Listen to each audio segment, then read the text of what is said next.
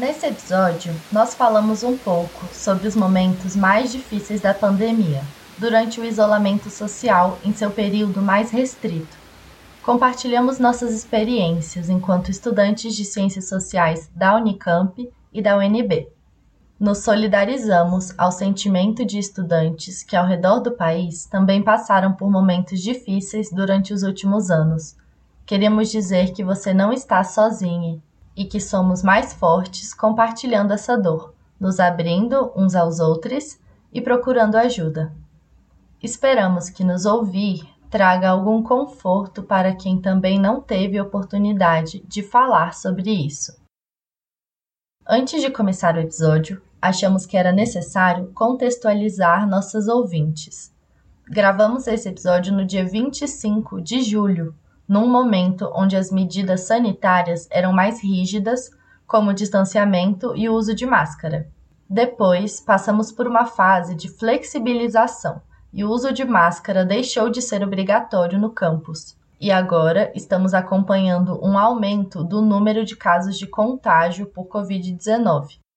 Por isso, foi determinado o retorno do uso obrigatório de máscaras em ambientes fechados e foi reforçada a necessidade de manter a vacinação em dia. Esperamos que a retomada dessas medidas possam conter essa nova onda. Agora nós vamos ouvir a Bianca, a Cindy e a Raíssa, que fazem parte da equipe do Mundaréu e se abriram para compartilhar histórias com a gente. Como surgiu o tema para esse episódio? Acho que a ideia de fazer esse episódio veio muito também de não esquecer o que aconteceu, né? Essa é a Bianca. Porque eu não sei se todo mundo tem essa impressão, mas eu pelo menos tive muito, assim, de que as universidades estão retornando, né? A minha universidade retornou para o presencial. E eu sinto que as pessoas não falam sobre o que aconteceu durante a pandemia, né? Assim, esse momento mais grave da pandemia e como isso afetou a gente psicologicamente, enfim, é, até no sentido acadêmico também. Que agora a gente vê um pouco o reflexo disso, porque as pessoas estão, sei lá, eu vejo as salas mais vazias, em avaliação de curso, eu ouço falar que as turmas estão. Né, tem várias pessoas trancando o curso, tem várias pessoas desistindo num número muito maior do que era antes da pandemia. E eu acho que isso é um reflexo, né, da gente ver o campus mais esvaziado, as pessoas tendo dificuldade maior. Falo por mim até, assim, de, enfim, na aula, né, de conseguir acompanhar quatro horas ali sentado, enfim. E eu acho que para falar um pouco como que, o que, que a gente viveu, né? Não sei, né? Eu sinto falta desse espaço, então acho que é importante. E também de falar a importância de ter uma assistência psicológica na universidade, né? Que às vezes até é, é um pouco reduzida, mas assim, é extremamente necessária, né? Eu acho esse debate muito importante, sabe? Essa é a Cindy, porque a gente teve muita evasão na UNB durante a pandemia por vários motivos. E quando eu voltei para a faculdade, pareceu que assim, alguns professores lidavam como se a gente estivesse voltando de um período de férias, sabe? Mas na verdade a gente enfrentou uma pandemia, então eu acho que faltou um pouco até de humanização, porque foi como se tivesse tido um silenciamento disso. Eu pelo menos senti quando eu cheguei na faculdade foi até estranho, porque eu andava pelos mesmos espaços que eu andava dois anos atrás e eu via as mesmas pessoas e era como se nada tivesse mudado, só que a gente sabe que mudou. E eu acho muito estranho lidar com isso pelo fato de que realmente foi silenciado. Então, eu vi que muitas pessoas queriam falar sobre isso e eu também vi que outras queriam apenas esquecer e seguir a vida. E eu não sei se foi por trauma, por ter sofrido alguma coisa, mas eu senti muito isso dentro do espaço da UNB.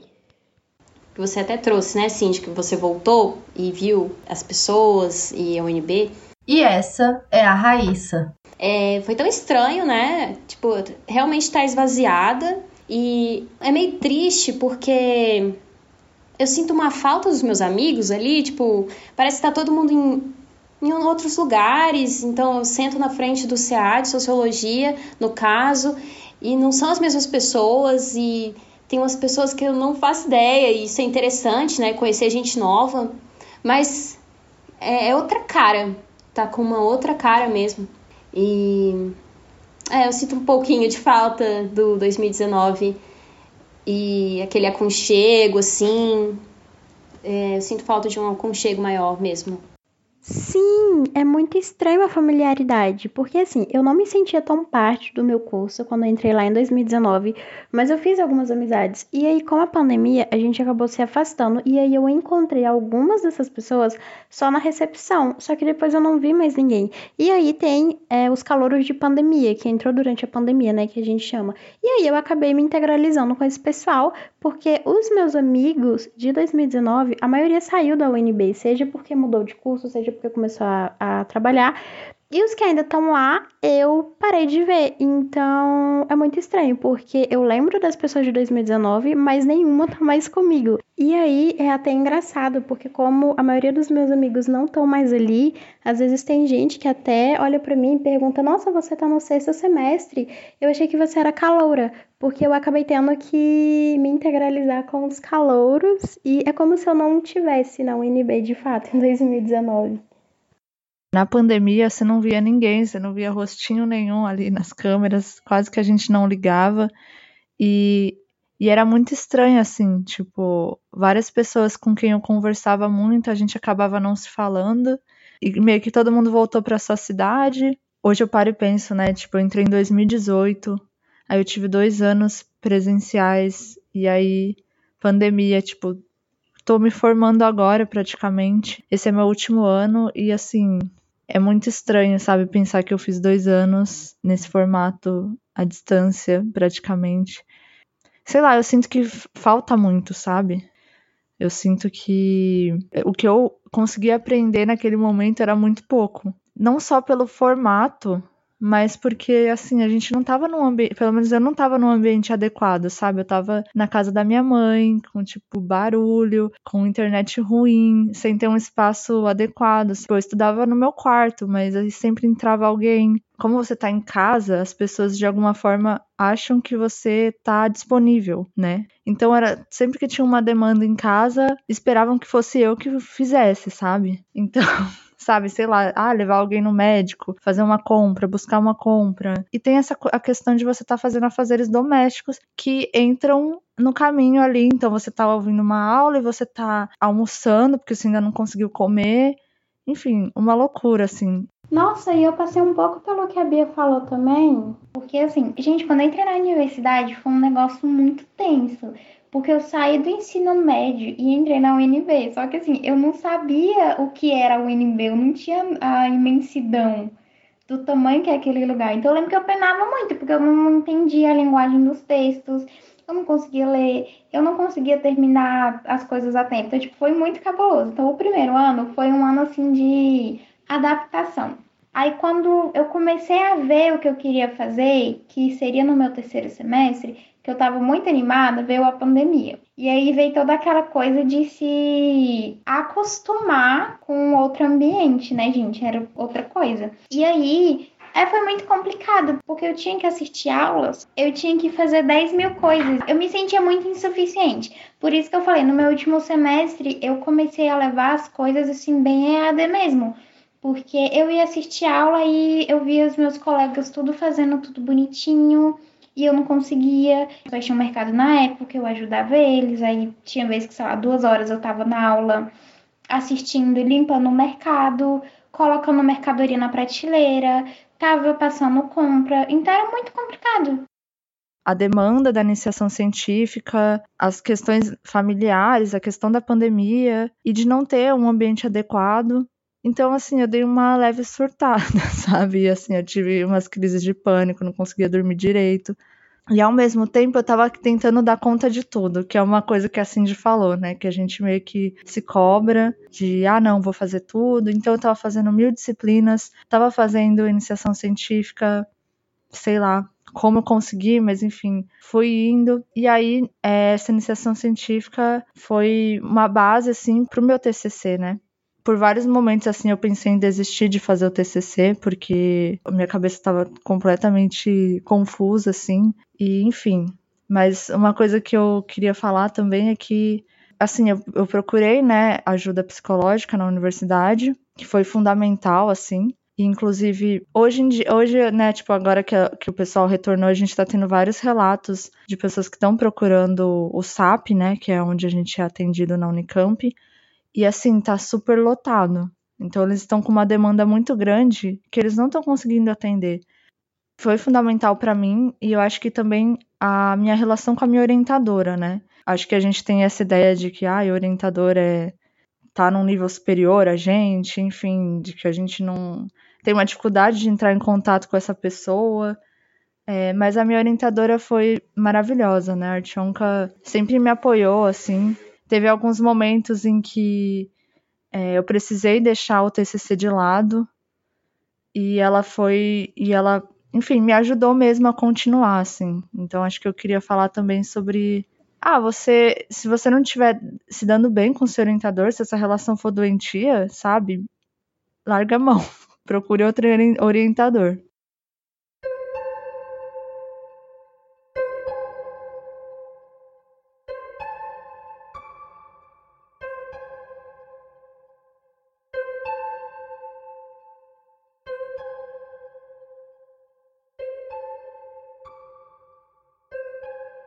Nossa, gente, que difícil isso tudo. Sem falar esse desgaste inteiro de lidar com estar em casa e milhões de outras tarefas junto com a atividade acadêmica. Eu também sinto que eu dei uma leve surtada.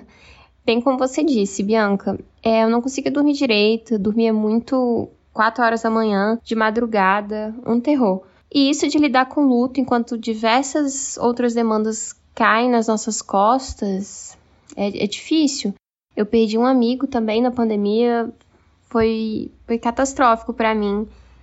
Inclusive, eu até ia perguntar para vocês qual que foi o pior momento, assim, da pandemia. Ou que vocês tiveram mais dificuldades. Eu acho que o meu pior momento foi justamente no começo da pandemia, essa incerteza das aulas, é, do que, que ia acontecer.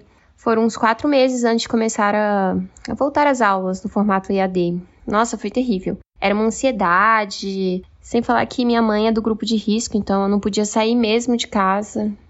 Eu acho que uma das minhas principais dificuldades foi justamente lidar com essa luta contra mim mesma, porque eu me cobrava muito e eu também tinha o costume de me comparar com os meus colegas.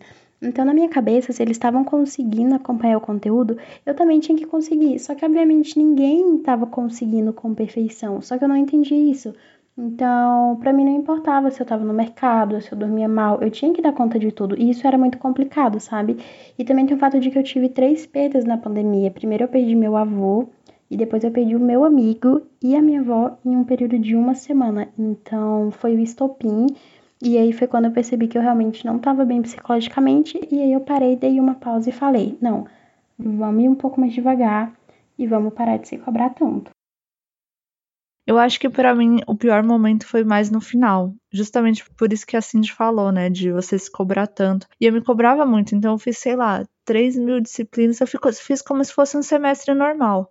Só que chegou no final, eh, tipo, era, era tanta coisa, sabe? Minha cabeça estava tão lotada de coisas, assim, de coisas que eu sei que eu não consegui, na verdade, dar conta até o fim, mas foi que eu já tava, assim, muito esgotada. Então acho que o pior momento foi mais. É, não o final, né? Porque a pandemia não acabou, mas assim, esse, esse período um pouco antes do retorno, sabe? Que eu já tava assim. Já não aguentava mais, né? Já não, já nem conseguia pegar matéria direito, não conseguia fazer nada. Sim, alguns dos meus, meus colegas assim da UNB, alguns já estavam fazendo um PIBIC, alguns, tipo assim, eles já estavam se norteando dentro da faculdade, sabe? E eu indo pro meu terceiro, quarto, quinto semestre, eu ainda não, não tinha nada, assim, palpável, entendeu? E eu acho que entra até outro debate, que é como a busca por um SS e um índice de rendimento acadêmico acaba com a tua saúde mental. Destrói, te coloca no limbo. É, é muito complicado. Na UNB, o desempenho acadêmico dos alunos é calculado por meio do IRA, que é o Índice de Rendimento Acadêmico, e o SS seria equivalente às notas mais altas desse índice. Esse cálculo é determinante para a participação de projetos e conquistas ou não de bolsas na universidade. Já na Unicamp, é um sistema similar ao da UNB, onde o desempenho acadêmico do aluno é mensurado através do CR, que é o coeficiente de rendimento do aluno, um índice levado em consideração na disputa por bolsas na universidade. Nossa, eu queria falar sobre isso também, porque assim, é, é, o que eu falei, tipo, na pandemia eu fiz muitas disciplinas, como se tivesse um semestre normal. E é muito dessa comparação mesmo, de você ver na Unicamp, né, a gente não. A maioria das disciplinas estava por conceito, né? Não nota. Então, eu não sei dizer o quanto isso afetava o CR ou não. Também essa coisa de, sabe, querer acompanhar o tempo, de, não, preciso me formar num tempo X. Pois é, gente. E ainda bem que a pandemia agora tá passando mais, né? Mas assim, vocês conversaram sobre isso com os colegas de classe agora, com o retorno da UNB e da Unicamp? Porque assim, vocês comentaram sobre o silenciamento que vocês sentiram nessa volta às aulas. Mas vocês chegaram a conversar sobre a pandemia, saúde mental e as perdas com os amigos de curso? É uma coisa que eu tenho sentido muito na universidade. Não sei se é por um trauma, se as pessoas querem simplesmente seguir em frente. E eu acho que todo mundo quer seguir em frente, mas acho que para isso é fundamental a gente falar sobre tudo que a gente passou nesse período, né? E não sei, sabe, é uma coisa que me incomoda muito chegar em aula e até assim, assim que a gente retornou pro presencial, isso não ser um tema, sabe? Isso não ser abordado em momento algum. E é até curioso quando você vai falar com as pessoas assim, individualmente, você percebe que tá todo mundo afetado por isso. Então, acho que não é à toa que tá tendo muitos trancamentos, pessoas, muitas pessoas desistindo do curso que eu acho que era fundamental a gente falar sobre isso, que eu vejo sim esse silenciamento assim. E outra coisa também que eu acho que é importante falar sobre essas novas formas de aprender, né? Porque, sei lá, para mim na pandemia foi uma salvação, assim. Eu acho que seria também uma forma da gente trazer isso para aula, né, para o presencial, assim por que não ter essa opção de um podcast, de, de fazer algo criativo, de fazer um vídeo? Não, e quando você vai conversar sobre isso, você percebe o quanto as pessoas estão fragilizadas, sabe? Eu pude perceber isso em uma aula de didática fundamental que eu tive agora no retorno presencial, e aí surgiu um debate sobre luto. E de luto, a gente foi falar sobre a pandemia. E aí nisso a gente fez, parece quase como uma roda de psicologia em grupo, entre aspas. Porque aí começou todo mundo a desabafar, a falar o que tinha acontecido. E aí, quando você para pra pensar, é até estranho você conversar sobre isso, porque todo mundo tão fechado, sabe? E todo mundo, de forma geral, concordou que parece que tem um silenciamento. Então, eu acho que é muito interessante a gente continuar falando sobre esse tema, até para estabelecer laço com as pessoas, sabe?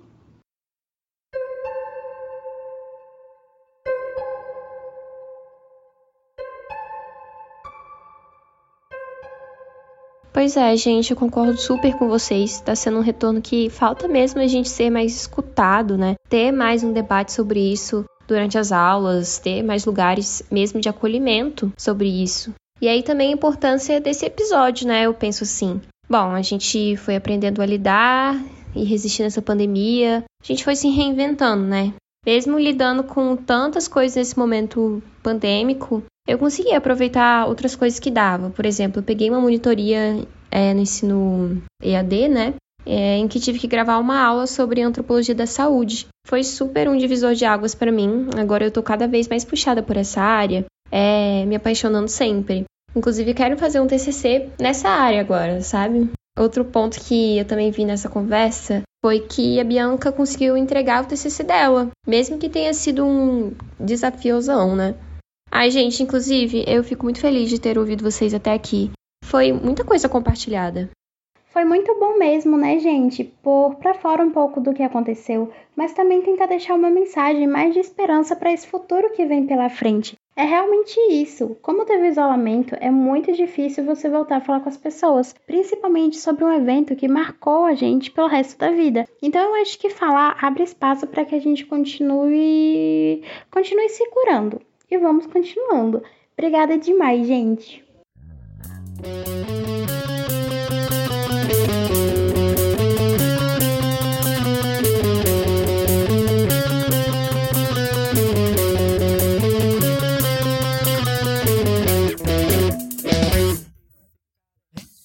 É super importante ter espaços em que possamos discutir esses temas mais sérios.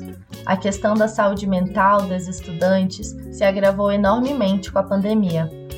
Se você está passando por algo assim, não deixe de procurar ajuda. Na UNB, nós temos a DASU, que é a Diretoria de Atenção à Saúde da Comunidade Universitária, que possui diversas iniciativas na área de saúde mental, e também temos o CAEP, que é o Centro de Atendimento e Estudos Psicológicos. E para um atendimento voltado para pessoas LGBTQIA, temos a Diretoria da Diversidade, a DIV. E na Unicamp, os estudantes podem ser atendidos pelo SAP, que é o Serviço de Assistência Psicológica e Psiquiátrica ao Estudante. Em Campinas, há também uma iniciativa muito legal realizada pelo coletivo Estação Psicanálise, que promove atendimentos gratuitos à população em geral todos os sábados pela manhã, na Estação Cultura. Essas e outras informações, como os materiais citados nesse episódio, vocês encontram na descrição do episódio e também no site do Mundarel. Anota aí: mundarel.labjor.unicamp.br. Nos siga também em nossas redes sociais, arroba Mundarel Podcast.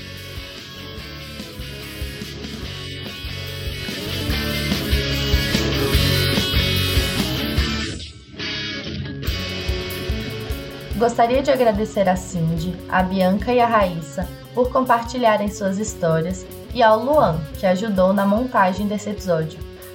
Um agradecimento especial à Raíssa, que fez as artes para essa temporada, com pássaros dos campi da UNB e da Unicamp, e ao Lucas Carrasco, que produziu as trilhas sonoras baseadas na música Ode ao Bozo das Gatunas.